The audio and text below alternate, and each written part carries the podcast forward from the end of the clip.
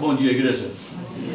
Bom, depois dessa recepção aqui, dessas palavras, eu não tenho mais nada a dizer. Né? Foi uma pesquisa impressionante, estou até com medo. Uma palavra rápida sobre o Ministério Fiel em si, para aqueles que não conhecem. O Ministério Fiel é uma casa publicadora que nasceu no Brasil já há mais de 50 anos. Ela é fruto do trabalho missionário do pastor Ricardo Denham, um missionário americano. Foi para o Brasil, Manaus, aquelas coisas de missionário. Né? Missionário é meio maluco. Missionário é gente maluca. Cuidado, não se aproxime muito de missionário, porque você pode ficar maluco também, ok? E ele vai para o Brasil então para servir ao Senhor e tal. E ao plantar uma igreja, ele percebeu, aliás, nesse trabalho de plantação de igreja, o Senhor, na sua graça, o leva a conhecer as doutrinas da graça. E é esse corpo de doutrinas que nós publicamos como editora fiel. Aí ele percebeu que não havia umas obras que ele lia em inglês, não havia em português. E daí nasce a Casa Publicadora. Então, parte do nosso trabalho ali é traduzir do inglês, uh, especialmente do inglês, as obras dessa, desse corpo de doutrinas que nós chamamos de doutrinas da graça.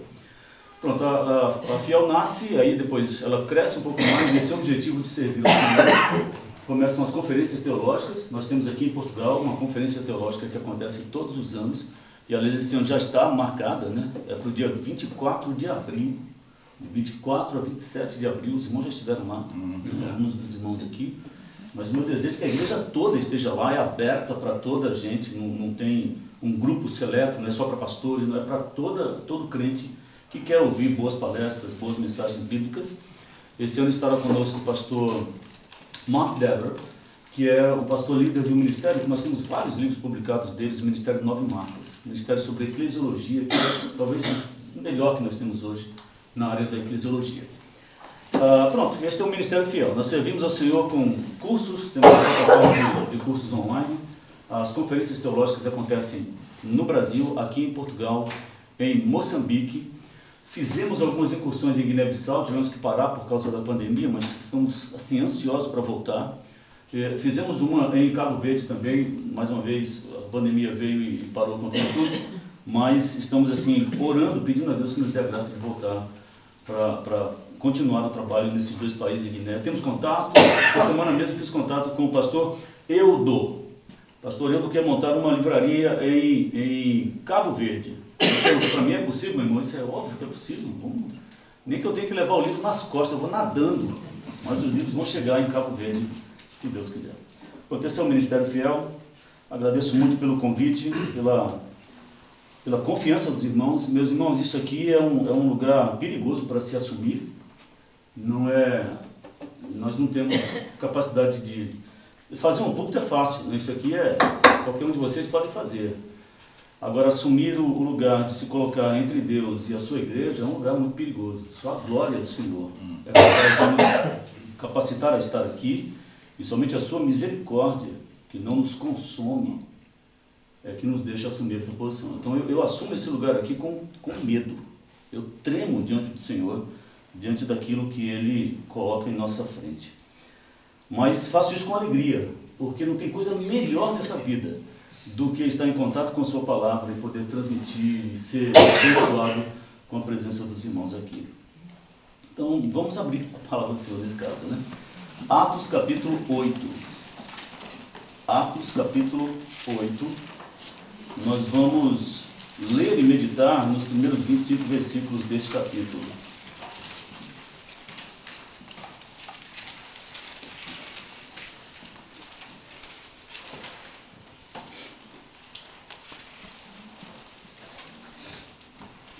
Então, Atos 8, de 1 a 25. Uma coisa que eu não perguntei, meu irmão, aqui normalmente costuma se levar o quê? Meia hora a pregação, 40 minutos? Hora, hora e meia. Hora e meia. Hora e meia. Os convidados, porque o pastor é duas horas. O pastor é duas horas, boa. boa. Ah, estou obrigado. Vocês são. Cuidado, meu irmão, falar isso para mim é um perigo, porque a gente chega lá, viu? Não, mas é isso. Não, mas não, não, mas é isso, mas é isso, mas é isso, não estou obrigado. Ok. Vamos em frente. Que o Senhor nos abençoe. Ah, irmãos, eu vou pedir para os irmãos, se coloquem de pé, nós vamos passar muito tempo sentados. Então, em, em honra à palavra do Senhor, pegamos esse, essa porção em pé. Eu vou ler nessa versão que tem a minha mão, que é Almeida, século 21. Diz assim o texto.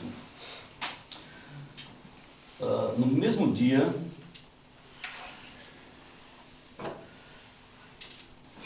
no mesmo dia levantou-se grande perseguição contra a igreja que estava em Jerusalém.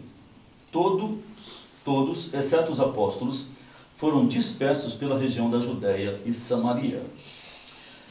Uh, antes de continuar a leitura, uma, uma parte, se você tem outra versão na sua mão, provavelmente o seu texto começa com E Saulo consentia na sua morte. É isso? Pronto, aqui em algumas divisões, este, este versículo está no final do capítulo 7. Tá Mas se a sua não está errada, a sua Bíblia não, tá bem? É só uma questão de divisão. Então, se a sua começa com E Saulo consentia na sua morte, segue-se o texto, naquele dia levantou-se grande perseguição contra a igreja que estava em Jerusalém. Todos, exceto os apóstolos, foram dispersos pelas regiões da Judéia e Samaria, e alguns homens piedosos sepultaram Estevão e lamentaram muito por ele. Saulo, porém, assolava a igreja, entrando pelas casas, arrastava homens e mulheres e os colocava na prisão. No entanto, os que foram dispersos iam por toda parte, anunciando a palavra.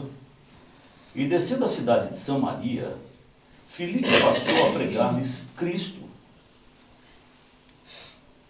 unânimes, as multidões escutavam atentamente as coisas que Filipe dizia, ouvindo e vendo os sinais que ele realizava. Pois os espíritos impuros saíam de muitos processos gritando muito, e vários paralíticos e aleijados foram curados. E houve grande alegria naquela cidade.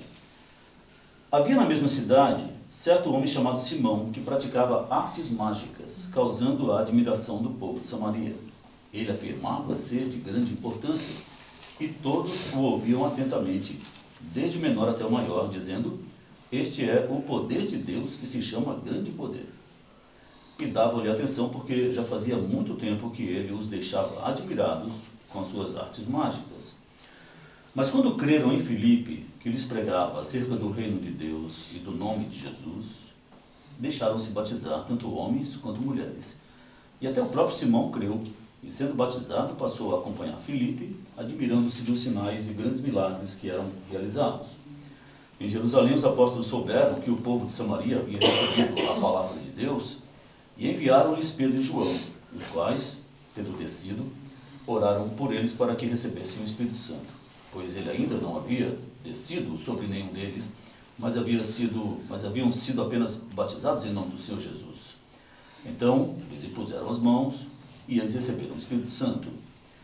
Quando Simão viu que o Espírito Santo era concedido pela imposição das mãos e dos apóstolos, pelas mãos dos apóstolos, aliás, ofereceu-lhes dinheiro, dizendo: Dai-me também esse poder, para que aquele sobre quem eu impuser as mãos receba o Espírito Santo.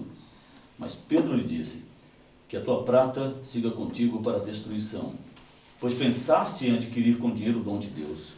Tu não tens parte nem responsabilidade nesse ministério pois o teu coração não é correto diante de Deus. Portanto, arrepende-te dessa tua maldade e roga ao Senhor na esperança de que te seja perdoado o propósito do teu coração. Pois vejo que estás cheio de amargura e em laços de maldade. Respondendo Simão, disse: Rogai por mim ao Senhor, para que não me aconteça nada do que me dissestes. Assim, depois de afirmar e anunciar a palavra do Senhor, voltando para Jerusalém, evangelizavam muitos povoados dos samaritanos. Vamos orar. Senhor, mais uma vez nós buscamos o Senhor, declarando a Deus a nossa dependência total do Senhor. Pedimos ao Espírito Santo que nos auxilie nessa hora, Deus, quando temos a Tua palavra aberta, para que possamos ser alcançados pela Tua graça e misericórdia, Senhor, para compreendermos bem esse texto para recebermos aquilo que o Senhor tem preparado para nós nessa manhã. Tem misericórdia de nós, Deus. Nós precisamos de Ti. Nós precisamos do Senhor. E muito obrigado pela Tua palavra. Revelação do Teu caráter e da Tua vontade. Que ela seja a lâmpada que ilumina os nossos caminhos neste mundo mau e escuro que vivemos. Te agradeço por esse momento, Deus, para cada um dos meus irmãos aqui. Peço pela vida de cada um de nós. O Senhor nos abençoe em nome de Jesus. Amém. Pode sentar, irmãos, por favor.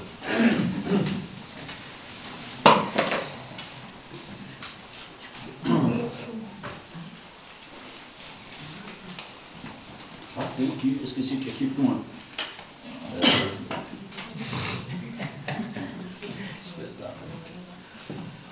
Meus irmãos, como evangélicos que somos, isso é muito importante afirmar enquanto vivemos nessa terra de Portugal. Né? É, uma vez eu, eu, eu estive numa igreja e eu falei do nosso chamado aqui, né, quando, quando o Senhor nos, nos chamou para vir para essa terra.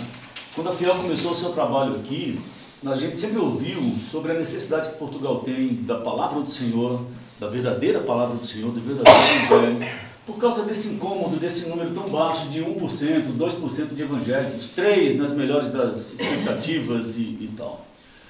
Aí eu lembro que uma irmã falou comigo depois de um culto, falou, irmão, Portugal só tem 3% de evangélicos, eu acho que tem até menos, minha irmã. Nossa, eu não sabia disso. E é portuguesa, vive aqui em Portugal e tal. Porque às vezes a gente fica muito acostumado com a nossa realidade, né? Uma, uma das coisas que o meu trabalho aqui como missionário como representante da Fiel me ajuda a fazer é andar de norte a sul do país e que isso me faz conhecer um pouco a realidade, um pouco mais próximo à realidade do que nós somos aqui. Então, eu, uma, uma coisa aprendi muito rapidamente: abrir a boca para falar eu sou evangélico já é um sinal de que alguma coisa está diferente em cada um de vós aqui. Eu não sei se você já passou por isso, mas certamente causa estranhamento quando alguém pergunta para você: Você é católico? Aí você diz: Não, não, eu sou evangélico. Aí a pessoa franza a testa e fala: O que é isso? Alguém já passou por isso? Eu lembro de uma experiência de um rapaz que trabalhava conosco, o Michel, e a esposa dele começou a, a trabalhar num, num lugar, eh, numa, eh, enfim, num lugar ali perto do seminário onde nós fazíamos a conferência. E ela começou a trabalhar lá e tal, começou a fazer amizades, e na hora do almoço, ela teve, com a companheira lá de, de trabalho dela, a colega de trabalho, uma conversa que começa aí sobre questões da vida e acaba dando no assunto de evangélicos, né? Aí quando ela disse que era evangélica, a menina falou assim, ah, você é evangélica, né? Evangélica é aquela seita brasileira, né?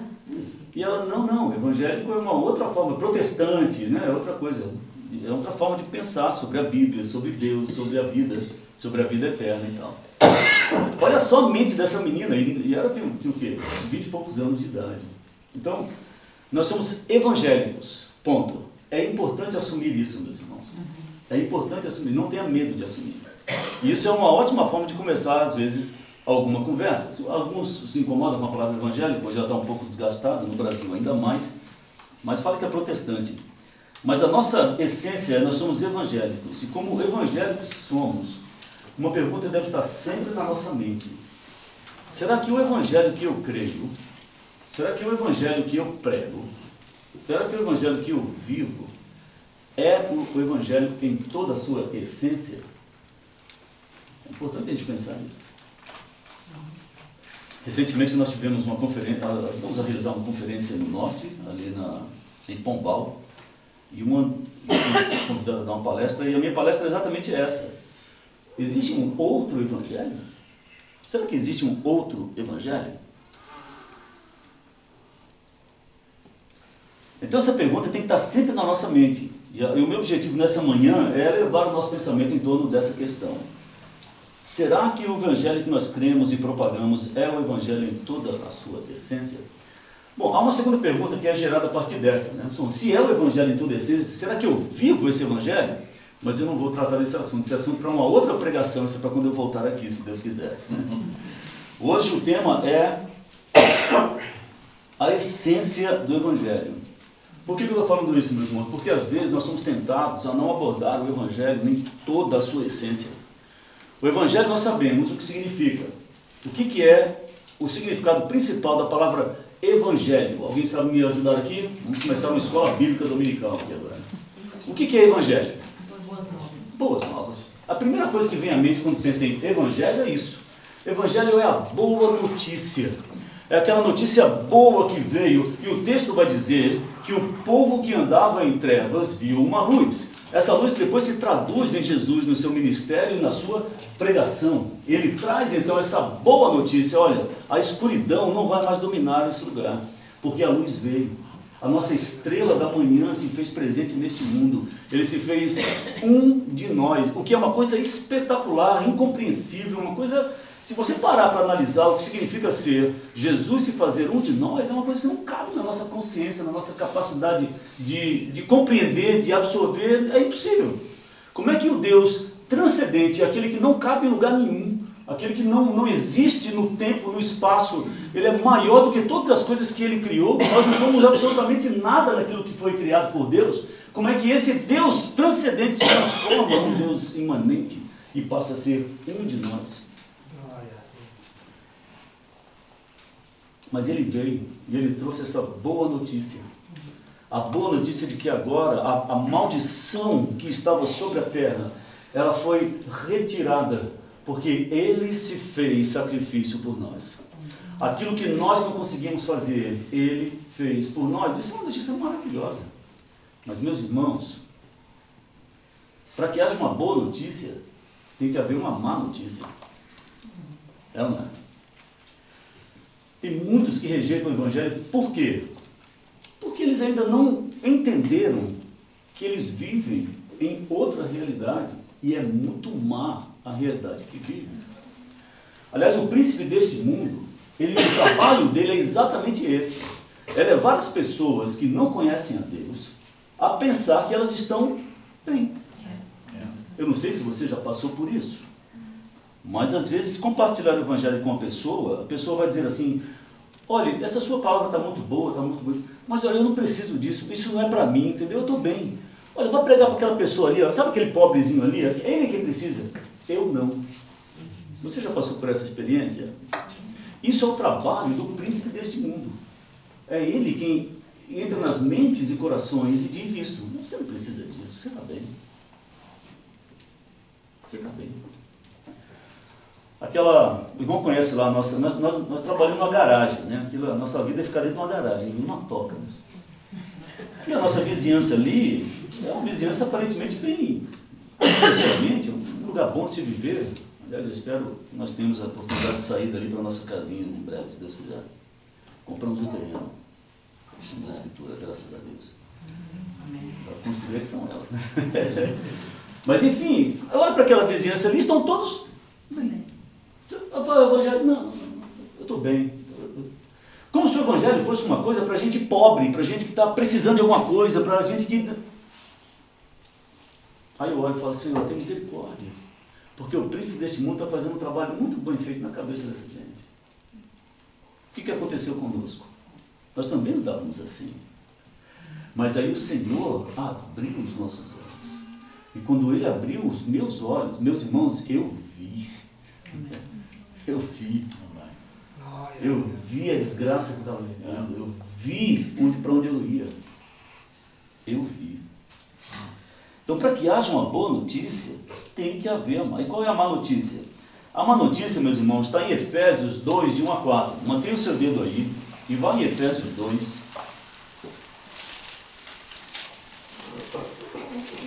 E leia comigo qual é a má notícia. Começa bem. Versículo 1, ele vos deu vida, estando vós, aí começa a má notícia. Ele nos deu vida por quê? Efésios 2, 1. Porque nós estávamos mortos nas nossas transgressões e nos nossos pecados, nos quais andávamos no passado, no caminho deste mundo, segundo o príncipe da potestade do ar, do espírito que agora age nos filhos da desobediência, entre os quais todos nós também andávamos, seguindo os desejos carnais, fazendo a vontade da carne e da mente, e éramos, por natureza, filhos da ira, assim como os demais. Essa é a má notícia. E, meus amados, ela precisa ser proclamada também. Ela precisa ser proclamada também. Nós éramos filhos da ira de Deus, assim como todos aqueles que ainda não entregaram sua vida ao Senhor Jesus. Eu sei que é difícil falar essas coisas. Difícil. Ninguém gosta da má notícia. Isso me faz lembrar uma história engraçada, é o humor negro, né? A forma como os militares são, são duros, né? eles não têm sensibilidade nenhuma. Aí, que tinha lá o militar, o, o capitão da tropa lá, ele precisava da notícia de que a mãe de um soldado morreu. E, e não tem coisa mais truculenta do que um capitão de tropa, né? Então ele falou assim, não, isso é comigo, pode deixar, vou fazer de uma forma bem tranquila. Reuniu o pelotão todo e falou, olha, aquele que tem a mãe viva, dá um passo para frente. Aí eu, não, você não, que a pessoa acabou de morrer. É, isso é terrível, né? Ninguém gosta de dar má notícia. Então, às vezes, o nosso trabalho ali de, de, de, de, amor mesmo pelos perdidos, você fica receoso. Eu não vou dar essa má notícia. Agora, sabe qual é o problema, meus irmãos? O problema é que esse pensamento ele invade a nossa mente e coração. E ele invade a igreja de Cristo. E há muitas igrejas hoje que não pregam mais sobre pecado, sobre condenação, sobre culpa, sobre arrependimento. Algumas igrejas tiraram essas palavras do seu vocabulário e não pegam mais sobre essas coisas. Pregam apenas o amor de Deus.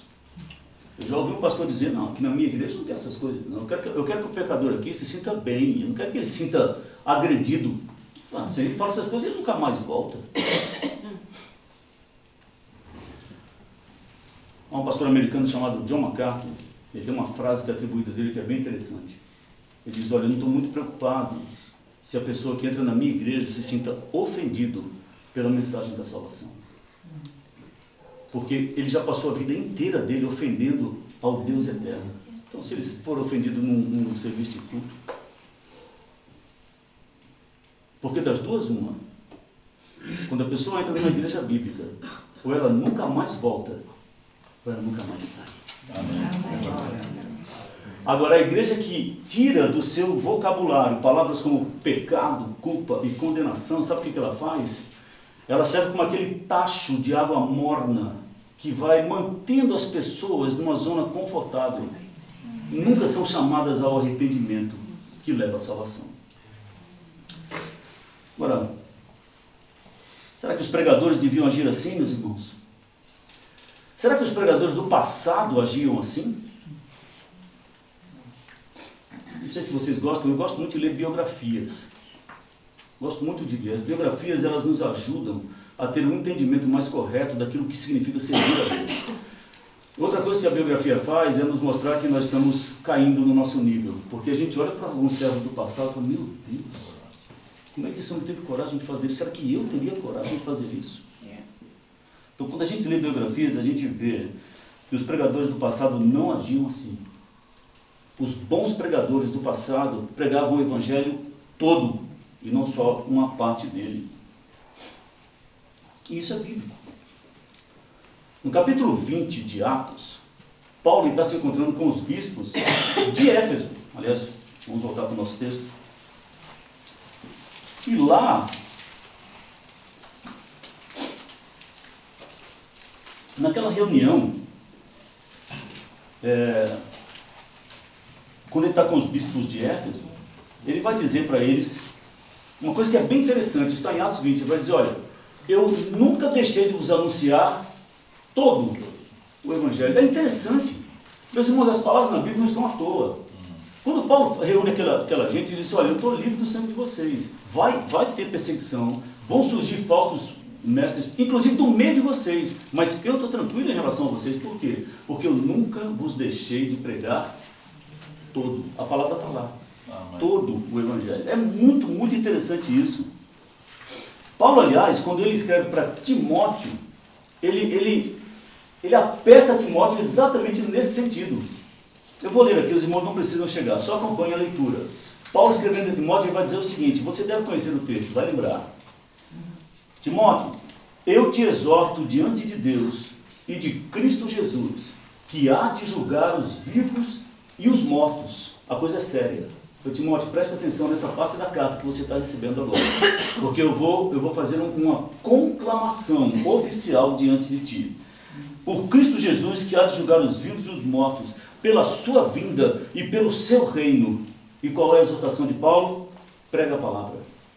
Insta ou insiste a tempo e fora de tempo. Aconselha, repreende, exorta com toda paciência e ensino.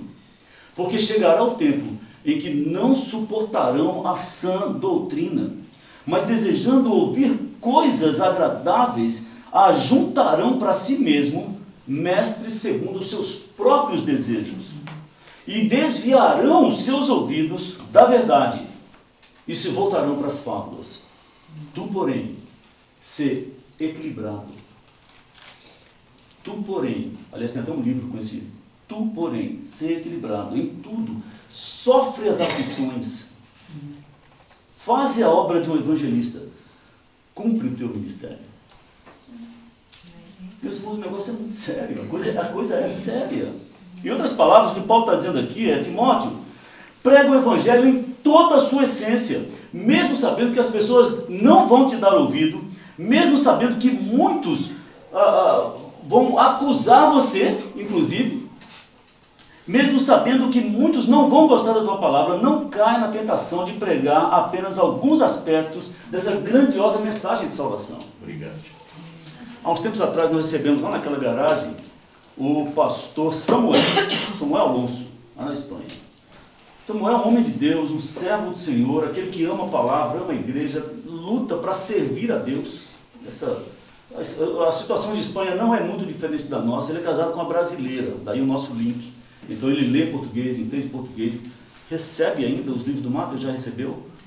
Já recebeu, ele fez parte do MAP, que é um ministério que nós temos de apoio, chama Ministério Adote um Pastor, o Ministério de Apoio ao Pastor. Ele recebeu o livro durante três anos de graça, porque alguém mandou uma oferta e a gente mandava livros para ele. Esse é um ministério que nós temos em funcionamento. E o Samuel, ele, ele, ele plantou uma igreja, agora eu não sei se ele plantou, se ele fazia parte dessa igreja, eu preciso reler, a minha memória é péssima. Mas qual é o ponto? Chegou uma hora que a igreja o expulsou sumariamente de lá. Por quê? A acusação era, ele prega muito duro. Ele prega, ele prega a Bíblia. E outras palavras. É óbvio que ninguém vai expulsar uma pessoa da igreja dizendo isso. Mas as entrelinhas estão lá. Isso é muito, eu, não, quero esse pedaço. Expulse ele dessa igreja, eu quero outro. Ele, pela graça de Deus, plantou uma igreja. E essa Deus está abençoando. Às vezes é assim, às vezes, às vezes não vai. É terrível. Então, meus irmãos, não é à toa que nessa exortação de Paulo, ele faz referência às aflições. Quando ele, quando ele exorta Timóteo, ele sofre as aflições. Por quê? Porque é exatamente isso que acontece, meus irmãos.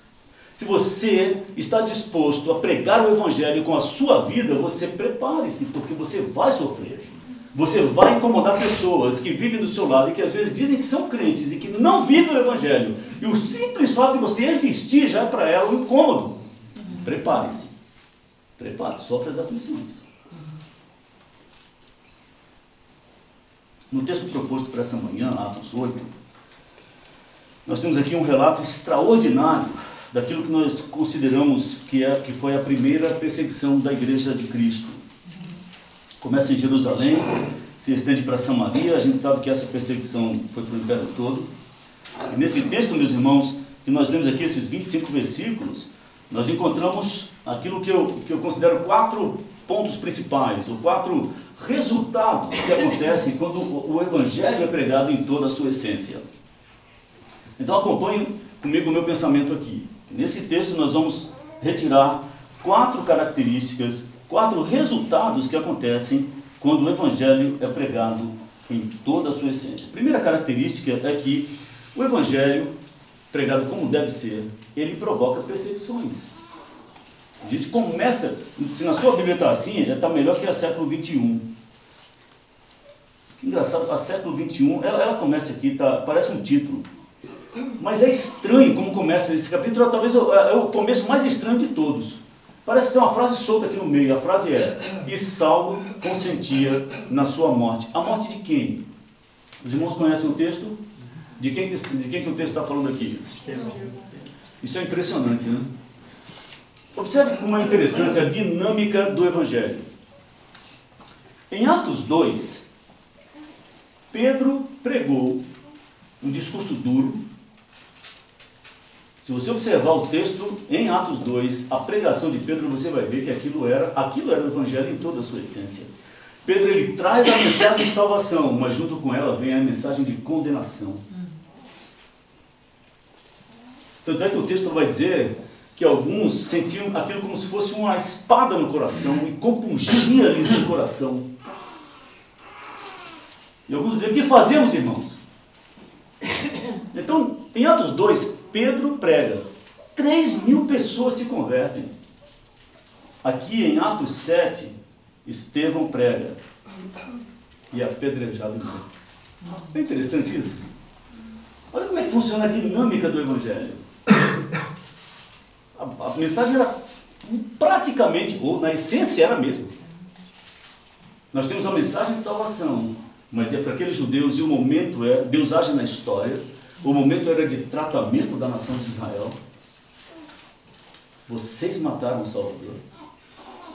Mas ele é misericordioso para perdoar, junto com a mensagem de salvação. Meus irmãos, os pregadores têm que estar preparados para essa dinâmica. Tem que estar preparado, meu irmão. Às vezes, o ministério da pregação da palavra não é feito só de vitórias, não, é feito de lutas. É feito de lutas. Muitas vezes vem perseguição. Muitos pregadores não entendem isso. Por isso que tiram do seu vocabulário algumas palavras para evitar o problema. Né? Politicamente correto. Aquele pregador que é o amigão de todos. Né? Abertos. Aparece na televisão. E a perseguição pode trazer consigo tristeza. Nós vemos isso nos versículos 1 e 2. Quando, quando o texto diz que no mesmo dia levantou-se uma grande perseguição contra a igreja, e os apóstolos foram dispersos, no versículo 2 vai dizer que alguns homens piedosos sepultaram Estevão, e houve muito lamento, lamentaram muito por ele. Meus irmãos, imagina a situação. A igreja acaba de ser instalada. Imagina os irmãos aqui. A igreja acaba de ser instalada nesse bairro. Aí vocês começam a fazer um trabalho aqui de divulgação do Evangelho. Olha, existe uma casa de oração, venham. Aí, de alguma forma, vocês fazem um trabalho aí externo, um culto público, e as pessoas vêm, e o pastor Domingos está ali, ó, pregando. Aí as pessoas começam a se revoltar e matam o pastor Domingos. Imagina, imagina o resto da congregação, como é que vocês ficariam? Como é que é possível isso acontecer? Foi o que aconteceu com o Estevão. Como é que é possível isso acontecer? Que, que prova é essa, meus irmãos? A igreja acabou de nascer.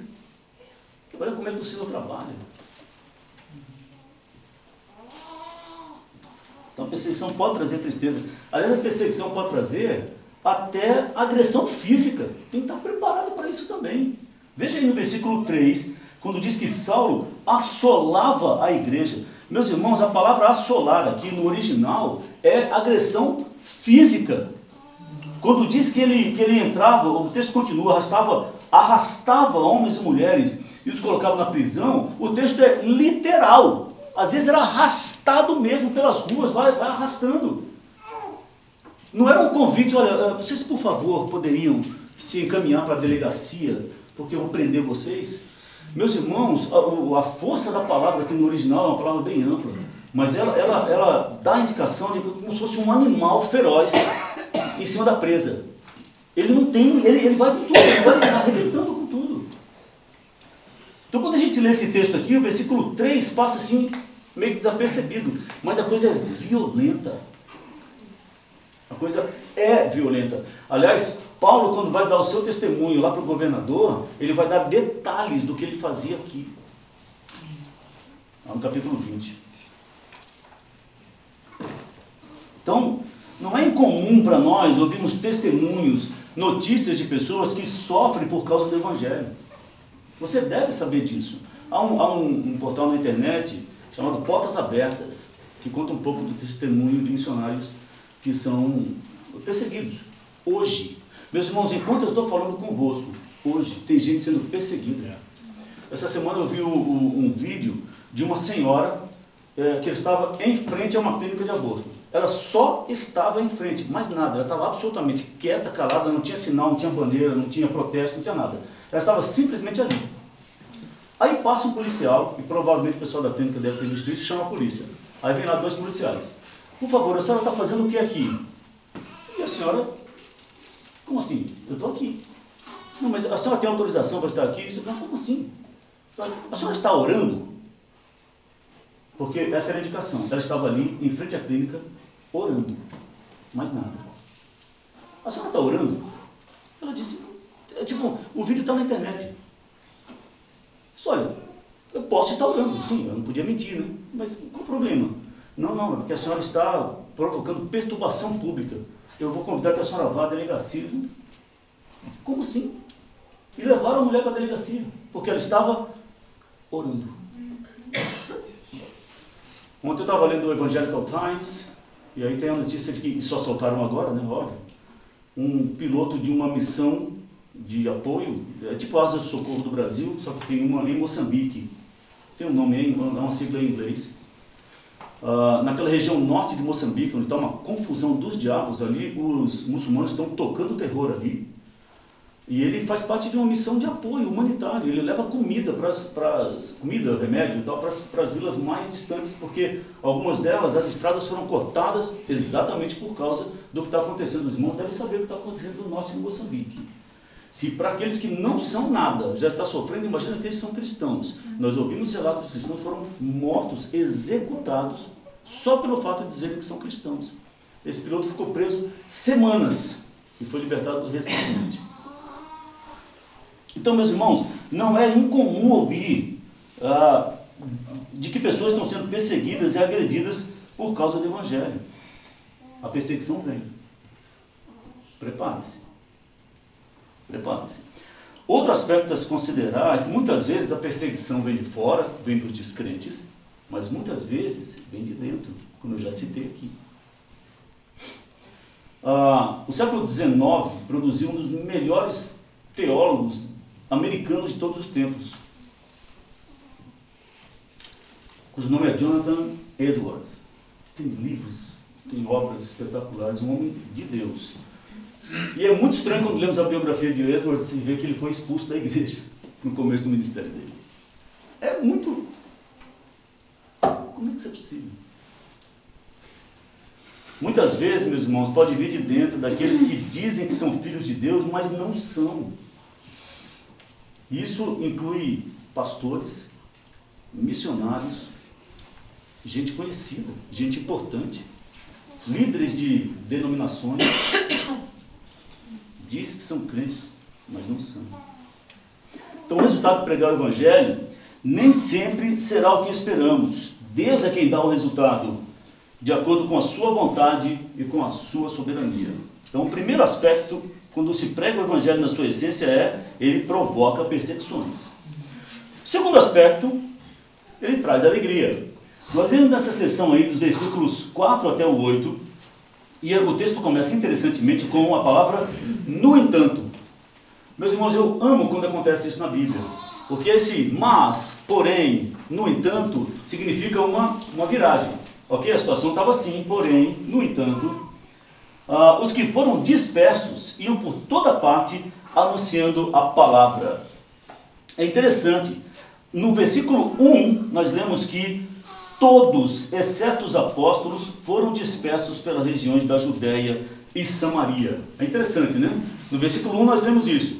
Todos foram expulsos. E ah, mais uma vez, né? É assim, o texto bíblico é maravilhoso, mas ele às vezes, e na, na dinâmica da tradução, e, e, o grego é uma língua incrível de possibilidades, mas a tradução ele fica um pouco ameno. Então quando a gente lê assim, todos os que foram dispersos, mais uma vez, meus irmãos, não tem nada de romântico nisso. Não há nada de romântico você ser expulso da sua casa, sem direito a pegar o que são, inclusive algumas vezes, o que são os seus próprios pertences. Sai daqui agora que você morra. Tinha gente que saía com a roupa do corpo. Então, todos os que foram dispersos, não põe romantismo aqui não, é uma desgraça na vida de uma pessoa. A minha casa está ali, eu não posso entrar, tem um policial na porta.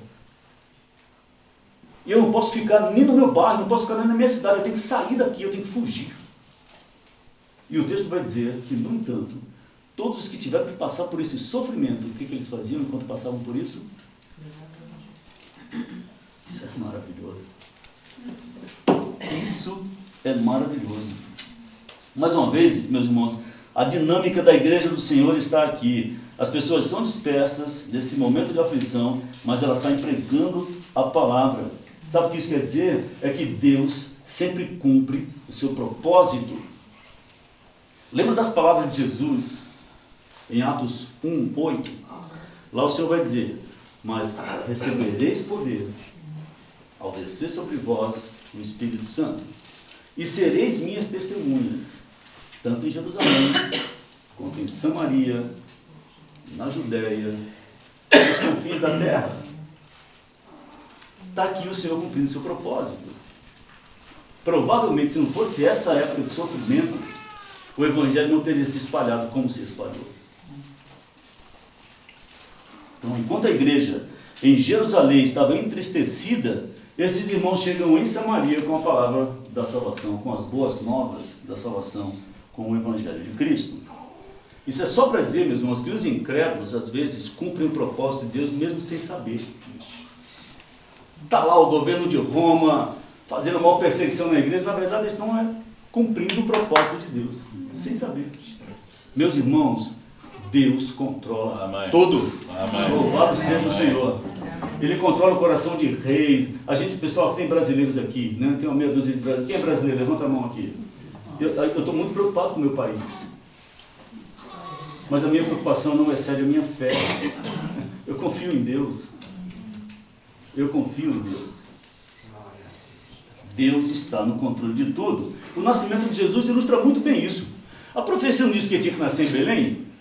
José estava em Belém com Maria? Não estava. Mas aí vem o governador, aliás, vem o, o, o imperador, né? e decreta um censo. Só, quem tem que voltar para as suas aldeias? Aí José tem que voltar para Belém, porque ele é de Belém. Maria está grávida e o que acontece? Jesus nasce em Belém. Deus move o coração de reis, Deus move o coração do ímpio. Ele está sobre todas as coisas. Os seus propósitos são sempre estabelecidos. Voltando ao texto, aqui no versículo 5 entra um personagem interessante que é Filipe. Descendo da cidade de Samaria, Filipe passou a pregar-lhes Cristo. Filipe é um personagem incrível. Filipe é aquele que, logo depois desse, desse evento aqui, ele é. Ele, eu gosto de, de ler isso daqui. Já, já falei isso com o Vinícius, meu filho. Eu tenho um filho de 15 anos de idade. Então, um adolescente, ele gosta da Marvel, ele gosta da coisa super-herói e tal. Isso, ah, não é nada, rapaz. Eu conheço um sujeito que ele, ele flutuava, ele voava assim, ó, igual super-homem. Felipe. Felipe estava aqui e de repente ele subiu. Ele estava conversando com o eunuco, falando sobre o texto, o eunuco estava lendo Isaías. Aí o texto vai dizer que ele desapareceu. Eu falei, é mais que um super-herói, rapaz. É, um doutor estranho. E, doutor estranho é uma coisa estranha. Felipe é, Felipe é que é. Felipe é que é. Homem usado por Deus a forma como Deus usou Filipe é uma coisa extraordinária. Mais uma vez, às vezes a gente passa desapercebido, né? Leiam e calma, leiam, leiam sobre Filipe. Ele entra aqui em ação. E aí é interessante o que o versículo 5 diz. Sobre ele, ele desce a cidade de Samaria. Descer aqui, meus irmãos, é interessante. Se você olhar no mapa, né, Jerusalém está embaixo de Samaria. Né? Samaria está em cima. É mas ele desceu é porque Samaria está mais alto, que, é, é, Jerusalém está no ponto mais alto que Samaria. Então eles desciam em direção a Samaria, embora a direção seja norte. Mas o que, que o texto diz? Eles, ele, é, Filipe anunciava a Cristo. Essa, esse era o teor da pregação de Filipe. A, a preocupação dele era anunciar Cristo e somente Cristo. Não era exatamente, provavelmente não era, exatamente o que o povo queria ouvir. Mas mais uma vez, nós, como pregadores da palavra, a nossa preocupação não está em pregar o que as pessoas querem ouvir, está em pregar o que as pessoas precisam. E aí Deus age. Porque se tem uma coisa que agrada ao nosso Deus, meus irmãos, é quando um homem de Deus se levanta, pronto para pagar o preço e anuncia Cristo. Aí o Senhor vem. Aí o Senhor vem. E aqui muitos, muitas coisas extraordinárias acontecem. A gente vê aí a partir do versículo 6, as multidões escutavam atentamente as coisas que Filipe dizia e os sinais que ele realizava acompanhavam a pregação. Agora veja que os sinais aqui eram para autenticar a mensagem de Filipe e não para dar status, nem autoridade, nem poder para Filipe. Não era para o exaltar. A mensagem de Filipe, o texto diz, apontava para Cristo. Quando a gente lê o versículo 6, olha só o que acontece. Quando a gente lê o versículo 6, o que, que vem à sua mente? Lê comigo. As multidões escutavam atentamente, ouvindo e vendo os sinais que ele realizava. Desculpa, é o versículo 7, não é o 6. Versículo 7. Os espíritos imundos saíam de muitos processos, gritando, e vários paralíticos e aleijados foram curados. O que, é que vem à sua mente quando você lê esse texto? O ministério de quem? Cristo. Cristo. Meus irmãos, Cristo praticamente baniu a doença na Galileia, por onde ele passou. E olha o que está acontecendo aqui no versículo 7, exatamente a mesma coisa. Isso significa o quê? Quem estava com, com, com Felipe? O próprio Cristo. Cristo estava ali. Porque ele prometeu que estaria. Ele prometeu que estaria.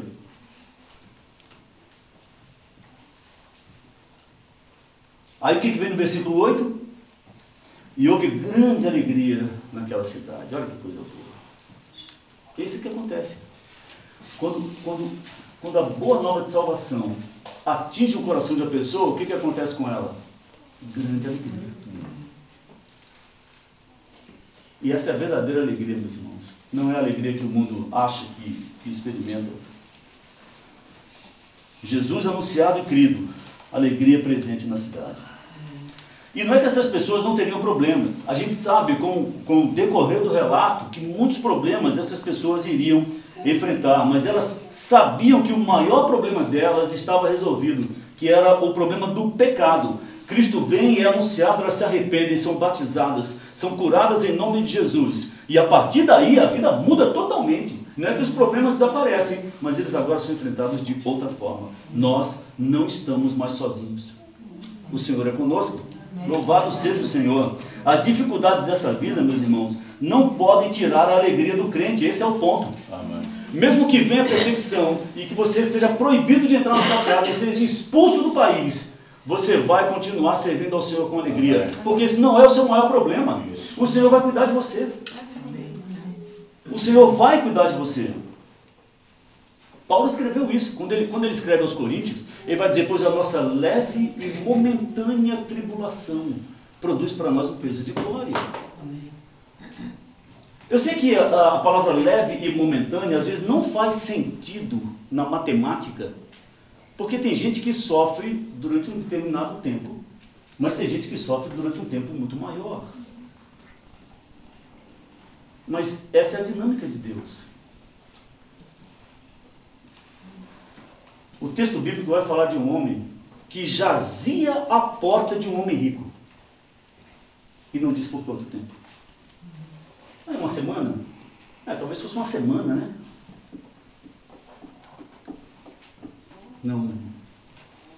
Ali provavelmente era uma vida toda.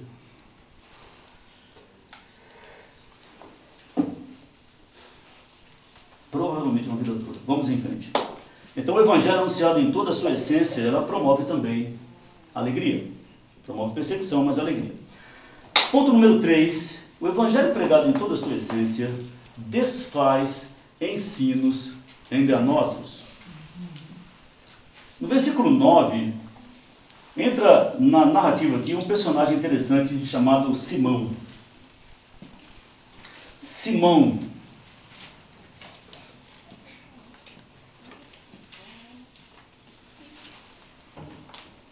Deixa eu usar o, o sistema aqui, né? Porque eu mesmo fabriquei não usar é arroz. Versículo 9 entra um tal de Simão, uma figura conhecida na cidade pela sua mágica. O texto vai dizer que Simão praticava artes mágicas. Eu não sei como é que está no seu texto aí, você está artes mágicas. A século 21 traz algumas diferenças assim na, na tradução, só mágica, né? Magia. Mágica. Mágica. Mágica. E aqui está dizendo que ele causava a admiração do povo de Samaria. Eu sei que em algumas está dizendo que ele enganava o povo. Sim. Né? O causar admiração aqui, em algumas traduções, é enganar. Né? Isso é mais ou menos como acontece, não sei, aqui eu, eu vejo pouco, acho que eu nem sei se vi aqui, mas no Brasil acontece muito. O sujeito ele entra num, numa rua assim bem movimentada, ele abre um pano assim, ou às vezes uma mesinha, aquele, né? e põe ali e ele começa a fazer aquelas coisinhas para enganar as pessoas. Sabe aquele dos três copinhos? Que tem uma bolinha embaixo? Ah, os irmãos conhecem, né? Tem essa coisa em Portugal também? Então tem enganador em tudo quanto é lugar do mundo, aqui também tem. Né? Aí ele vai, tá, tá, tá, tá, e você olha assim, ah, não, ele, é, é, essa, eu sou mais esperto que ele. Ah, tá ali, ó. Tum, aí ele não tá. Ô, oh, bobinho que você é. Você pensou que ia enganar o mágico, né?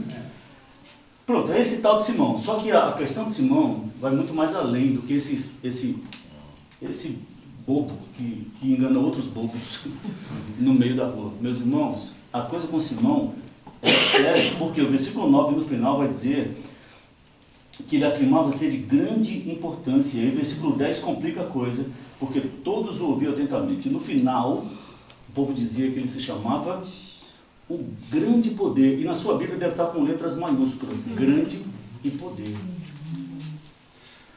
Simão, ele, ele é pouco falado nas escrituras, mas quando a gente, em seminário ajuda isso, né? A gente lê muita coisa tá, que está fora da... Tem gente que está penando aqui no seminário. A gente lê muito, irmão, que dá cabo na nossa cabeça, né? Mas meninos novos assim aguentam. É, é aguentam, né? É, então a gente lê muito. E tem muita literatura apócrifa sobre Simão. Ah, o texto de 1 João vai falar muito sobre o gnosticismo. Quando a gente vê as cartas de João, a gente vê a preocupação dele sobre o gnosticismo, os gnósticos. Já, Simão, quando, Simão, João, quando escreveu aqui, já estava bem velhinho. E havia uma invasão dentro da igreja de Cristo do tal do gnosticismo, que era aquele pessoal que se achava mais superior do que os irmãos, por causa da gnosis, por causa do conhecimento deles. Provavelmente a raiz de tudo isso é esse sujeito aqui, porque ele era considerado o grande poder. E apesar desse episódio aqui, a gente vai ver que ele continuou a triste senda e realidade dele. Então, no versículo 10, nós lemos que Simão, Simão não enganava o povo apenas com a sua mágica, mas que também com, com a sua lábia, com a sua palavra, com as suas opiniões. As pessoas davam ouvidos a Simão. Ele não era esse mágicozinho que fazia essas coisinhas, não. Ele era pior do que isso. Ele enganava as pessoas com o seu argumento. Meus irmãos, o diabo, ele está querendo uma área importante da sua vida, que é a sua mente. Porque se ele entrar na sua mente, ele controla o resto. E é isso que Simão fazia. Se fosse nos dias de hoje, a gente poderia dizer que Simão é um grande influencer. Ele teria uma conta de Instagram com milhares de seguidores, com as suas conversas lá. Aliás, essa coisa de influência, é, olha, uma das coisas que mostra que você está ficando velho é que você não aguenta mais as redes sociais. Eu estou ficando velho. Eu não aguento mais. Então, outro dia me falaram de um tal de um influencer. Aí eu fui lá ver o que, que esse influencer fazia. E, e aí haviam lives de uma hora, assim, uma hora e dez minutos. E eu não tenho paciência para isso. Né? Eu tenho muito mais o que fazer do que ficar escutando uma pessoa falar sobre nada. Nada. Como é que uma pessoa pode ficar uma hora falando nada? Aí eu, eu falei, bom, deixa eu pular, vou pular por 10 minutos. Não, porque você tem que se afirmar, porque você tem que olhar para o espelho e dizer, eu consigo. Então, meu Deus. Aí fui para 20 minutos. Não, porque você tem que olhar para o espelho e se afirmar. Mas ele falou isso no minuto número 10. Aí vai para o minuto número 30 a mesma coisa, no minuto número 40 a mesma coisa. Meu Deus! Quem é que segue isso? Tem um outro que não sabe nem se ele é homem ou se é mulher, mas é influência. Tem milhares de seguidores e ele é uma figura que se veste e você olha para ele e diz, o que é isso? É um homem ou... Ele nem sabe o que, que ele é. Ele não consegue influenciar nem a si mesmo, mas influencia milhares de pessoas. Simão. Simão. Aí o problema de Simão é esse. Quando você pega esses influencers aí, que não sabem nada, você olha para aquilo e fala, bom, eu, eu não vou me deixar enganar por uma coisa dessa. É ou não é? Agora, quando você pega um que diz que fala em nome de Deus, hum? Aí fica difícil. Aquelas mensagenzinhas, sabe? Ah, que Deus, Deus é bom, Deus é maravilhoso, Deus é bom, Deus é amor, Deus é bom, Deus é amor, Deus é bom, Deus é amor. E às vezes o Evangelho não está ali. Uma hora. E o Evangelho não está ali. E você ama aquilo por quê? Porque diz que é Deus. Aí é difícil. Aí é difícil. E o texto aqui no versículo 9 no versículo 10, aliás, quando diz que todos o ouviam atentamente, olha, olha os, os detalhes do texto, meus irmãos. Todos naquela cidade de Samaria ouviam Simão atentamente, desde o menor até o maior. Sabe o que isso significa? Não está falando de crianças e adultos, está falando de gente de todas as classes sociais. A palavra do menor até o maior significa gente de todos os níveis, inclusive ideologicamente falando. Desde o menor até o maior, crente comum, líder de estava lá ouvindo o sermão. Um mágico, que dizia a si mesmo que ele era o grande poder. Meu Deus, tem misericórdia de nós. Por isso a gente tem que ter muito cuidado, meus irmãos, com o que a gente ouve hoje. Muito cuidado. Tem muito crente que é pastoreado pelas redes sociais Por isso que ele não aguenta a própria igreja. Por quê? Porque ele não tem pastor ali. Ele nega, ele nega a autoridade de Cristo no púlpito da sua igreja. Isso eu não quero. Eu quero o da rede social. Porque a mensagem dele é mais suave.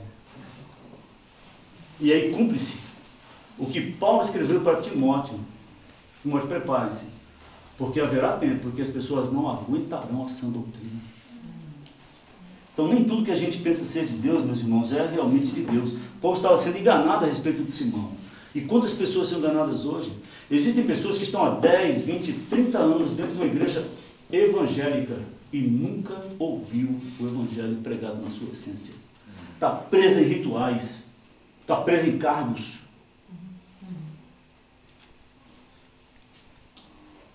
Pregadores de TV, pregadores de rede social. Quantas pessoas estão confiando nesses homens? Assim como o povo de Samaria confiava em Simão. Mas no versículo 12,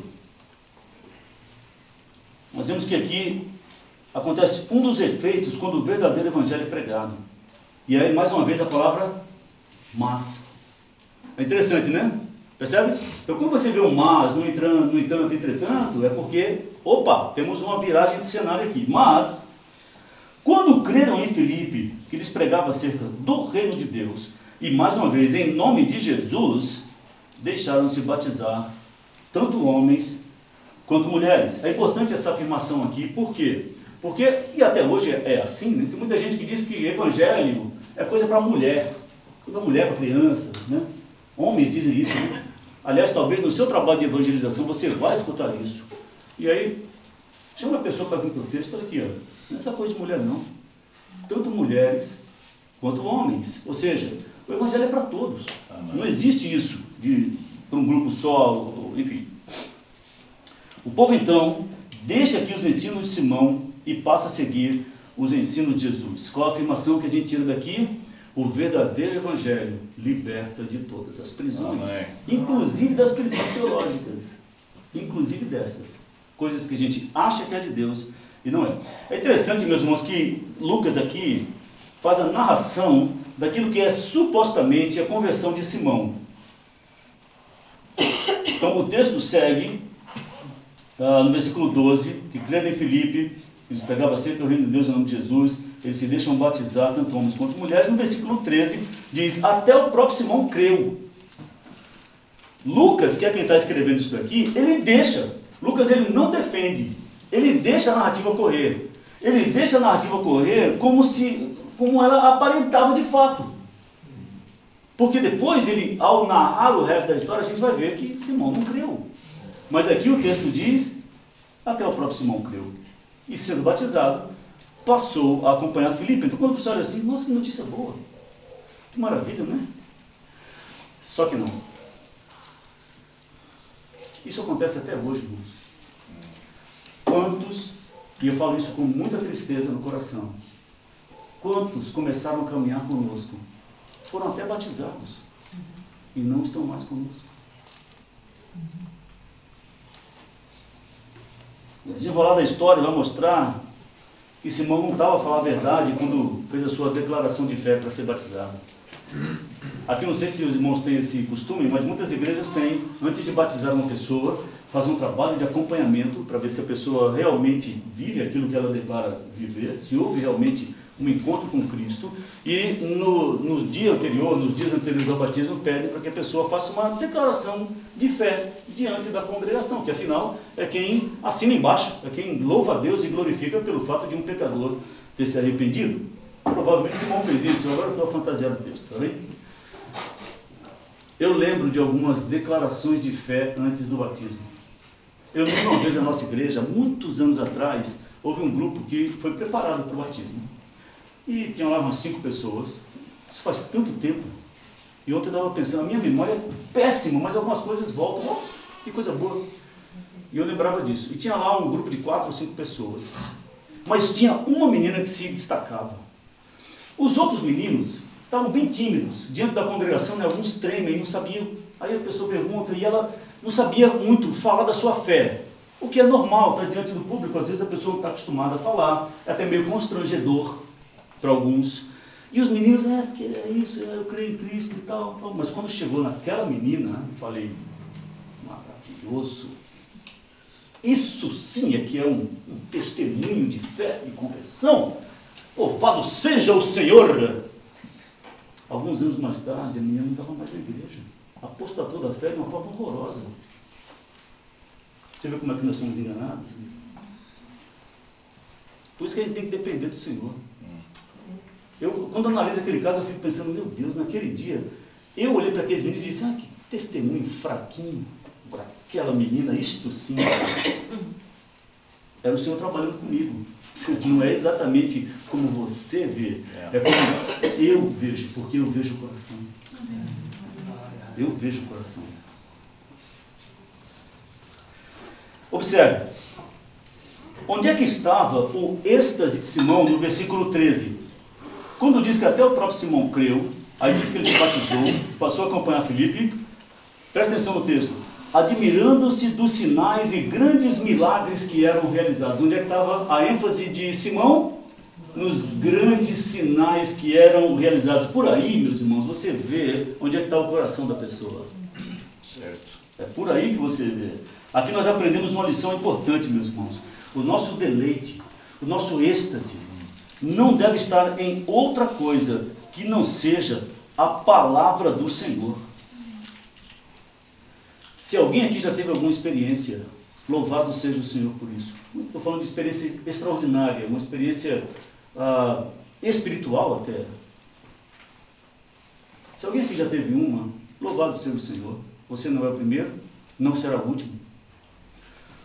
Mas tome muito cuidado com o seu coração. Paulo teve uma experiência impressionante. E quando ele descreve a experiência dele mesmo, ele não cita nem o próprio nome. A ideia de que ele é discreto. Discreto. O Senhor te abençoou com a experiência? Louvado seja o Senhor. Faça como Maria. Guarde essa coisa no seu coração. Mas, meus irmãos, eu tenho que divulgar. Hum, cuidado. Porque às vezes nesse seu trabalho de divulgação da glória do Senhor, você é que está sendo glorificado. Cuidado. Cuidado. O nosso deleite está naquilo que é firme, que não muda, que nos foi dado por graça, que é a palavra do Senhor. Meus irmãos, aquilo que nós conhecemos de Deus não foi nos revelado através de experiências, é foi nos revelado através da Sua palavra. E nós temos muito mais a conhecer. A gente só não conhece mais, sabe por quê? Porque eu e você somos preguiçosos. Nós somos preguiçosos. A nossa mente é preguiçosa. É impressionante. Você lembra do seriado do Star Wars inteirinho, mas você não lembra da pregação do domingo passado. A nossa mente é preguiçosa para as coisas espirituais. Nós não conseguimos memorizar as escrituras como deveríamos. Nós somos assim. Então esse é o nosso desafio. O Senhor, por graça e misericórdia, nos deu a sua palavra e a nossa mente não está aí. Então a gente tem que trabalhar a nossa mente o tempo todo. Por que, que nós buscamos experiências? Porque é mais fácil. Mais fácil. Oh. E alguns usam as experiências para se colocar acima de seus irmãos. Aliás, isso não é novo. A igreja de Corinto já sofria com isso e Paulo escreveu severamente contra isso. Então, nós não devemos ter em mente que a nossa fé, nós devemos ter em mente que a nossa fé não está baseada nas experiências, mas na santa palavra do Senhor. As experiências podem falhar. A palavra do Senhor não falha. Os irmãos lembram o que o nosso Senhor disse quando ele prometeu que enviaria o Consolador, o Espírito Santo? É interessante. O Senhor viu os, os discípulos tristes e falou: fiquem tristes, não, eu vou enviar o Consolador do Espírito Santo. E aí ele diz: E ele vos fará lembrar de todas as coisas que vos tenho. É engraçado isso, é interessante isso. Ele não disse: O Espírito Santo vos fará lembrar de todas as coisas que vos tenho feito. Não é interessante? Pedro, quando vai escrever a sua carta, ele defende o ministério da palavra de uma forma maravilhosa. Leia a primeira carta de Pedro. Pedro vai dizer: Olha, eu fui testemunha ocular da glória de Cristo. Mas aí ele segue o texto dizendo: Mas nós temos uma mais firme palavra profética. E fazeis bem em estar agarrados nela, que é a Bíblia. Porque Pedro sabia, meus irmãos, da minha e da sua situação. Nós não estivemos lá. Ok, Pedro, você esteve lá, né? Parabéns para você. E eu que não estive? Aí ele vai dizer, console-se, porque você tem uma coisa melhor do que a que eu tive, que é a palavra da profecia. Amém.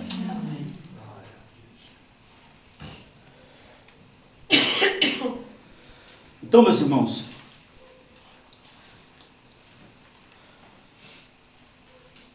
nós vemos aqui, por que, que o ensino de Simão era enganoso? Porque ele se baseava nos seus truques de magia, ou seja, nas suas experiências. Mas quando veio a palavra do Senhor, que liberta, o texto vai dizer que houve grande alegria na cidade. É interessante que quando o texto fala de Simão, que ele era conhecido na cidade, que ele afirmava ser o grande poder, o texto não fala em nenhum momento que, que havia alegria na cidade. Mas quando fala que Filipe chegou e começou a pregar a palavra do Senhor, o texto vai dizer que houve grande alegria na cidade. Então a verdadeira alegria do crente está na sua palavra, em conhecê-la e em vivê-la. Então esse é o terceiro ponto. Primeiro, o Evangelho, quando pregado na sua essência, ele provoca perseguições. O segundo, ele traz alegria. E o terceiro, ele desfaz ensinos enganosos. E por fim, último ponto, ele desfaz falsas conversões. Veja aí que nessa sessão, nós vemos que a igreja em Jerusalém, ela vai enviar dois dos seus maiores líderes, né? Pedro e João, está no versículo 14. Em Jerusalém, os apóstolos souberam que o povo de Samaria havia recebido a palavra de Deus e enviaram-lhes Pedro e João. Então esses descem, eles oram pelos irmãos, está no versículo 15, para que recebessem também o Espírito Santo. Não é isso? Está no 15? Oraram por eles para que recebessem o Espírito Santo. No 16 vai dizer por quê. Eles não, o Espírito Santo não havia descido, porque eles haviam sido apenas batizados em nome do Senhor. Ah, eu não vou mergulhar nisso aqui, isso é, isso é texto para um sermão inteiro. É, eu creio que Deus age na história de forma diferente. Eu creio nisso, mas é uma questão pessoal. É, eu não quero explorar esse texto, mas a ideia é que havia necessidade. O que eu vejo aqui, talvez que seja mais comum e que seja importante para nós aqui, é o seguinte: quando o Senhor, no seu id, lá no final de Mateus, ele diz: os irmãos irem, toda autoridade me foi dada, portanto, ide, fazer discípulos.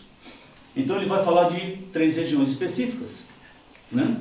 tanto em Jerusalém como em Samaria. Sendo Samaria a segunda região que o Senhor indica no seu ID, e aqui as coisas estão sendo cumpridas, o que eu vejo aqui que está acontecendo é um segundo Pentecostes. O Senhor está tratando de forma especial aquela cidade que era desconsiderada pelos judeus, e há propósitos nisto também, os samaritanos eram vistos como gente a ser evitada. Isso para não falar das, das brigas mesmo, né? Mas o Senhor de propósito fala isso aqui, não é só para vocês, será aqui, mas será também lá. Então para mim eu vejo simplesmente um segundo Pentecostes acontecendo aqui. O primeiro foi em Jerusalém, o segundo vai acontecer aqui. Isso para marcar de forma definitiva, impactante, o início da igreja de Cristo. O texto aqui, meus irmãos, não vai dizer qual foi a evidência do Espírito que estava acontecendo ali. Mas certamente foi uma coisa que dava para Simão ver ou ouvir. Por quê? O texto segue. Versículo 17. Os apóstolos impõem as mãos, eles recebem o Espírito Santo. Aí no 18, o texto diz: Quando Simão viu que o Espírito Santo era concedido pela imposição das mãos dos apóstolos, ele quis isso também. Opa! Isso era, é mais ou menos o que eu fazia. Então dá para. Percebe o ponto? Então provavelmente era uma coisa que dava para Simão ver. Então aqui, meus irmãos, fica claro que Simão havia abraçado a fé, mas na verdade ele abraçou a fé com outros interesses. E é mais ou menos isso que acontece. Existem pessoas que buscam a igreja por causa dos seus próprios interesses. Tem gente que vem para a igreja para resolver os seus problemas financeiros, pessoais. Aliás, uma coisa que me incomoda muito, às vezes eu ligo o rádio, aí está lá a propaganda da tal igreja, que nem igreja é. Venham, você que está passando por problemas financeiros, vem na sexta-feira da libertação, não sei das contas. Isso não é evangelho. Isso não é evangelho coisíssima nenhuma. Mas tem gente que vai e pensa que isso é de Deus. E tem gente que entra numa igreja bíblica pensando que é assim, que é tudo igual. A tal da seita, né? Nós não somos iguais. Então tem gente que vem para a igreja por causa de interesse. Então estou com os problemas que eu vou lá na igreja. Ele errou o lugar. Errou o lugar. E aí muitos não permanecem por quê? Das duas, uma. Eles não permanecem porque ele vem e às vezes o problema dele é resolvido. O Senhor da graça resolve o problema dele. Ele fala, bom, agora não preciso mais. E some. E tem os que não permanecem na igreja, por quê? Porque o problema não é resolvido. Por exemplo, estou demorando aqui, estou demorando, o negócio não acontece, meu, vou, vou para outro lugar. Né? O irmão Domingo não tem o, a, a, missão, como é que é, o dom chamado especial de resolver problemas pessoais, não tem, irmão? Não, não tem, né? Não. Chegar assim, pá, fazer uma oração, fazer um qualquer... Entra e sai pronto. Entra, é, é, próximo, né? O irmão não tem isso? Não. Vou ficar nessa igreja. Mas é assim, meus irmãos. Isso é, isso é terrível. Isso é terrível. Deus, porém, quer pessoas que reconheçam seus pecados e que o adorem em espírito e em verdade. Esses são os tais que o Senhor procura para sentar nos bancos dessa igreja. Então, nessa parte do texto sagrado, a gente vê que Simão desejou comprar o dom de Deus. Isso é uma coisa impossível. E parece inacreditável, mas ainda existem hoje pessoas querendo fazer a mesma coisa. E às vezes não é comprar com dinheiro. Às vezes é comprar, irmãos, com atitudes, com boas obras. Isso não, eu sou, eu sou diácono na igreja lá, na igreja dom. Portanto, Deus é quase que obrigado a me atender. Tem gente que quer comprar o dom de Deus com jejum. Já viu? Não. Olha, eu orei, orei, orei. O negócio não deu certo. Agora eu vou jejuar. É como, tem gente que fala assim, parece que o senhor fala, mas agora a pessoa vai jejuar, agora eu vou ter que atender. Que isso, irmãos? Então a coisa é sutil. Tome cuidado. É. Às vezes a gente quer comprar o poder de Deus com aquele pensamento assim, tipo, Senhor, por que isso está acontecendo comigo? Só essa frase. Sabe o que é isso? Isso é o mal de Simão. Qual o problema? Isso é como se dissesse, assim, você é uma pessoa tão boa. Como é que o senhor permitiu que acontecesse essa coisa comigo? Isso é querer comprar o dom de Deus. O texto bíblico vai dizer, não estranheis se vos sobrevier, sobrevier grande tribulação. Pois assim passaram os nossos pais. Qual a novidade? Senhor, por que está acontecendo comigo? Ah, porque você precisa melhorar, porque você precisa crescer, você precisa ser experimentado, ver se a sua fé realmente passa pelo crivo, pelo ouro, como ouro. É por isso que eu estou fazendo isso com você. Você está querendo comprar o dom de Deus? É sutil, meus irmãos. Tem que tomar cuidado. Bem, o nosso triste personagem aqui ainda estava buscando a sua própria glória, assim como antes. Simão queria poder, como sempre teve. Poder. Poder é uma coisa terrível, meus irmãos. Tem gente que quer poder. Poder ainda alimenta muitos evangélicos hoje. Tem que tomar cuidado. Aí no versículo 21, no versículo 20, né? Pedro vai começar a repreensão. Olha, que o teu dinheiro siga contigo para a tua destruição. Para a tua destruição. Pois pensaste em adquirir com dinheiro o dom de Deus. Aí no versículo 21, tu não tens parte nem responsabilidade neste ministério, porque o teu coração não é correto diante do Senhor, não é reto diante do Senhor, pode ser que esteja na tua Bíblia. E no versículo 22, no finalzinho, o texto vai dizer, portanto, arrepende-te dessa tua maldade e roga ao Senhor na esperança de que seja perdoado o propósito do teu coração. Na verdade é o 23, pois vejo que estás cheio de amargura e em laços de maldade.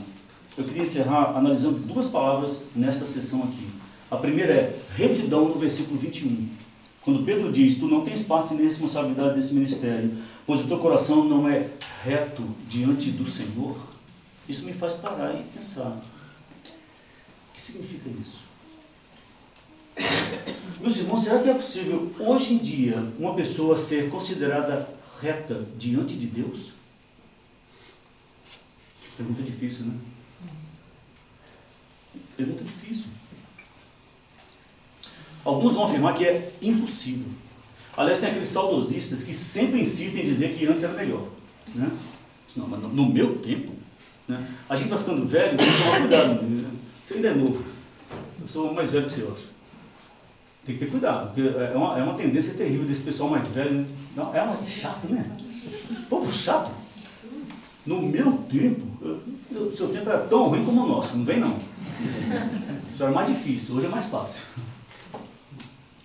Mas alguns vão dizer que hoje é impossível. De fato, meus irmãos, quando a gente analisa a história da humanidade, a gente vê que há uma decadência. Isso não é, mas não significa que está pior que antes. Porque a maldade sempre existiu desde a queda.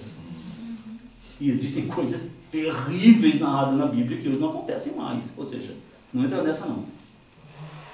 A pergunta é: é possível hoje em dia ter um coração reto diante de Deus? Então há duas formas de analisar. A primeira é: se você olhar para a santidade de Deus, para o exemplo de Cristo, realmente torna-se desanimador você se colocar diante de Deus e dizer: Eu tenho um coração reto diante de Deus. Então, praticamente é impossível afirmar que hoje uma pessoa seja reta. Praticamente impossível. Aliás, isso nem sequer é sugerido aos irmãos. Por favor, ninguém vai sair por aí dizendo: Eu, eu, eu sou justo diante de Deus. Isso soa arrogante. Cuide do seu coração para que você não chegue lá. Nós somos chamados a ser retos diante de Deus. Mas é um trabalho aí. Isso me lembra uma ilustração. Diz que um pastor estava pregando na igreja sobre retidão, sobre arrependimento e tal. E ele afirmando isso: olha, não há uma pessoa que possa se colocar diante de Deus dizendo, não, eu não tenho nenhum pecado. Não há. Aí faz a pergunta, né? Fatal, né? Há alguém aqui nessa congregação que possa levantar a mão e dizer, eu não tenho nenhum pecado diante de Deus? Aí disse que teve uma pessoa que meio que ficou hesitante, assim, sabe, de levantar a mão. Aí ele, ele olhou para a pessoa e disse, o irmão não tem nenhum pecado. Aí, não, não é assim, eu fiquei meio hesitante, porque eh, na verdade ainda falta um pecado que eu vou corrigir quando eu chegar em casa. Aí eu vou ficar perfeito diante de Deus. Ou seja, mas isso é insanidade, isso é loucura. Ninguém em sã consciência pode chegar e afirmar uma coisa dessa. Porque nós conhecemos que nós somos. E diante da santidade de Deus, não há como se firmar. Não há, aliás, o texto vai dizer, não há um sequer. Todos se extraviaram e a uma se tornaram inúteis. Essa é a condição do homem diante da santidade de Deus. Ponto. Mas, meus irmãos, o texto bíblico o tempo todo está nos chamando a ser justos, a ser retos, a ser santos diante de Deus. Então, peraí, há alguma coisa aqui. Se o texto me chama a ser isso, e se eu considero isto impossível, então o texto está brincando comigo. Não era para estar tá aqui. Então há uma outra forma de olhar para esses chamados. Quando o Senhor diz, sede santos, porque eu sou santo, uhum. o que ele está querendo dizer é, é possível. Sim, meu irmão, a gente precisa só definir as coisas. O que, que é um coração reto diante de Deus? É um coração que não peca? Não. Mas é um coração quebrantado. Esse é o coração reto. A Bíblia vai dizer de Davi que ele era homem segundo o coração de Deus. E a gente sabe quem foi Davi. A Bíblia não esconde os podres de Davi. Como é que um homem que comete um pecado daquele é chamado de coração, de homem segundo o coração de Deus, por causa do coração quebrantado de Davi. Uhum. Esse é o ponto. A Escritura diz: é um coração contrito e arrependido, eu não rejeitarei. Esse é o coração reto diante do Senhor. Às vezes o, inimigo tenta nos enganar com isso. Né? Não, você, coração reto, eu sei quem é você, rapaz. Esse é o nosso inimigo. Mas qual é a nossa resposta? Eu também sei quem eu sou. Amém. Mas eu sei quem eu era. E eu sei que eu não sou mais quem eu era. Porque agora o Senhor é comigo. É Ele que me ajuda na caminhada. É Ele que me dá um coração reto, não sou eu. Então o coração reto é possível por quê? Por causa dos méritos de Cristo. Essa é a nossa outra realidade, meus irmãos. E é este coração a quem o Senhor procura. Por isso que quando Pedro fala para Simão, tu não tens o coração reto diante de Deus, sabe qual é a ideia? Você não se arrependeu. disso. Falta arrependimento. Meus irmãos, sem arrependimento é impossível haver salvação. É impossível. Deus resiste aos soberbos. É isso que está escrito. Então esse apelo não está nas escrituras por acaso. Nós somos chamados, meus irmãos, a sermos santos. Deve haver no coração do crente, do verdadeiro crente, esse anseio, esse anelo pela busca pela santidade. Se não houver isso no coração do crente, não houve regeneração. Esse coração não é justo diante de Deus. Agora, um coração que busca o arrependimento, que foge da, das tentações, que busca uma vida de oração, de estudo na palavra, de serviço ao Senhor, a, serviço ao, ao, ao, ao próximo, através da coisa que o Senhor nos dá. Esse é um coração reto, aquele que o Senhor busca. Então, esse é possível. Então, quando alguém perguntar, é possível? É. Só guarde isso no seu coração e lembre-se, você está muito longe do padrão. Tanto eu como você estamos muito, muito distantes, mas não estamos desviados do caminho. A gente só precisa crescer. Aliás, esse é o chamamento bíblico. Conhecer a Deus e crescer no conhecimento de Deus. Não é para parar. Não é para parar. Sabe esse estudo do seminário que começou agora? Sabe quando é que ele para? Nunca. Meus irmãos, eu fico muito triste, eu monto essa banca aí, eu já montei centenas de vezes, maiores, menores, e eu vejo irmãos passando por ela com desprezo. Eu não leio essas coisas. Pastores que dizem, rapaz, eu não gosto de ler. Se o pastor abre a boca e fala uma coisa dessa, a resposta é clara, o irmão está no lugar errado. O irmão não entendeu o chamado. Então, é esse o coração que Deus busca. A outra palavra aqui, aliás, só uma citação, e só para fechar esse ponto.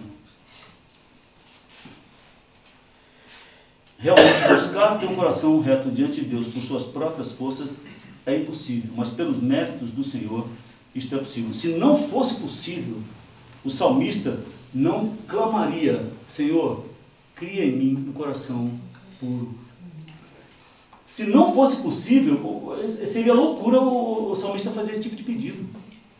Possível. Ah, Só que é uma luta. É uma luta. Meu irmão, é todo dia. Paulo vai dizer que ele guerreava contra os membros do próprio corpo. Então não é para desanimar, meus irmãos. A vida cristã é uma luta que se trava todos os dias. É acordar e dizer, Senhor, me ajuda a travar a luta de hoje. Porque eu sei que eu vou enfrentar lutas. Me ajuda a ter um coração reto na tua presença. Nós devemos buscar sim ter um coração reto diante de Deus. O Salmo 66 é maravilhoso, é até uma música que alguns conhecem. O salmista vai dizer: Se eu no coração contemplara a vaidade, o Senhor não me teria ouvido. Aliás, a século XXI tem uma tradução melhor. No século XXI diz assim: Se eu tivesse guardado o pecado no coração, o Senhor não me teria ouvido. E aí, versículo 19, esse é o Salmo 66. Entretanto, Deus me tem ouvido e tem atendido à voz da minha oração. Bendito seja Deus que não me rejeita a oração e nem afasta de mim a sua graça. A segunda palavra, amargura. Está no versículo 23. Pois vejo que estás cheio de amargura e laços de maldade. Meus irmãos, a cura da maldade da amargura do coração vem pelo arrependimento e fé no Senhor. Por que, que o coração de Simão estava cheio de amargura? Porque ele não tinha se arrependido diante do Senhor.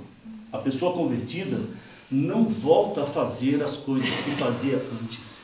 Se ela continua fazendo as coisas que fazia antes e diz que é convertida, ela está a mentir. Ela precisa de ajuda, precisa da conversão real. A conclusão. Meu desejo, meus irmãos, é que o Senhor nos ajude a aprender com essa passagem aqui. Aprender a ter essa busca por um coração que ama o Senhor e a Sua palavra bendita. Ela é, ela é a luz que ilumina o nosso caminho. Mesmo que a gente venha sofrer perseguições por causa disso. Que o Senhor nos fortaleça. Estejamos preparados, meu irmão. Não negocia, não essa nossa jornada aqui, nós vamos fazer 11 anos agora em Portugal. Muitas vitórias, muitas bênçãos, mas algumas lutas. com as lutas. Que nós estejamos preparados, meus irmãos, e sedentos a ouvir o verdadeiro Evangelho, que a gente rejeite qualquer coisa que não for isso. Amém. Para de seguir essas coisas de Instagram, esses influencers que não sabem de nada. Busca o Senhor. Existem, pela graça de Deus, existem homens sérios hoje. A coisa está ficando pior, mas não está tudo perdido não. O Senhor ainda tem o seu remanescente e sempre terá. Amém. Busque homens de Deus que amam a sua palavra, que pagam o preço por causa dela. A estes nós devemos seguir. Eu desejo que nós rejeitemos aquilo que não é o verdadeiro Evangelho de Cristo. E que esse Evangelho faça as mudanças que são necessárias na nossa vida, porque também não adianta ouvir o verdadeiro Evangelho, o verdadeiro Evangelho e não mudar nada. Nós somos constantemente chamados a sermos santos. Isso significa mudar. Reconhecer o pecado humildemente, buscar o Senhor e mudar. Mudar. Que não desanimemos nessa busca pela santidade, irmãos. Porque fazendo isso, nós vamos experimentar a verdadeira paz e alegria do nosso Senhor. Que o Senhor nos ajude.